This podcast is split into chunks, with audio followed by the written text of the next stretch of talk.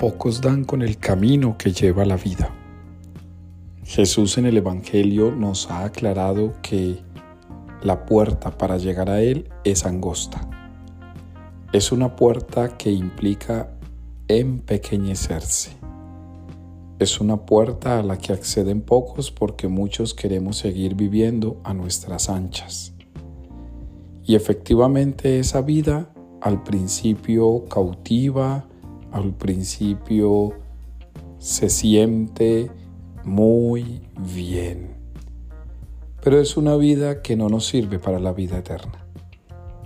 Hoy es un día para recordar que pocos son los que son escogidos. Va a decir Jesús en otro texto, muchos son los llamados, pocos los elegidos.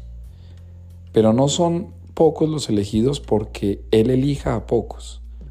Son pocos los elegidos porque solo pocos entienden el mensaje y la exigencia que ese mensaje implica.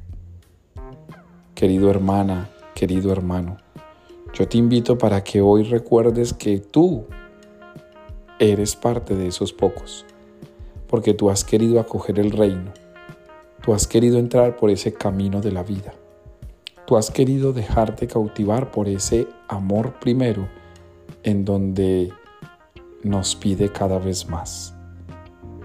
Hoy es un día entonces para recordar que hemos de tomar nuestro propio camino como lo hizo Lot y tomar nuestro propio camino como lo hizo Abraham. Pero recordemos que el punto no es qué camino eliges, sino si acepta las exigencias de lo que ese camino implica. Que tú hoy te identifiques con los pocos que se han levantado para llegar al camino de la vida.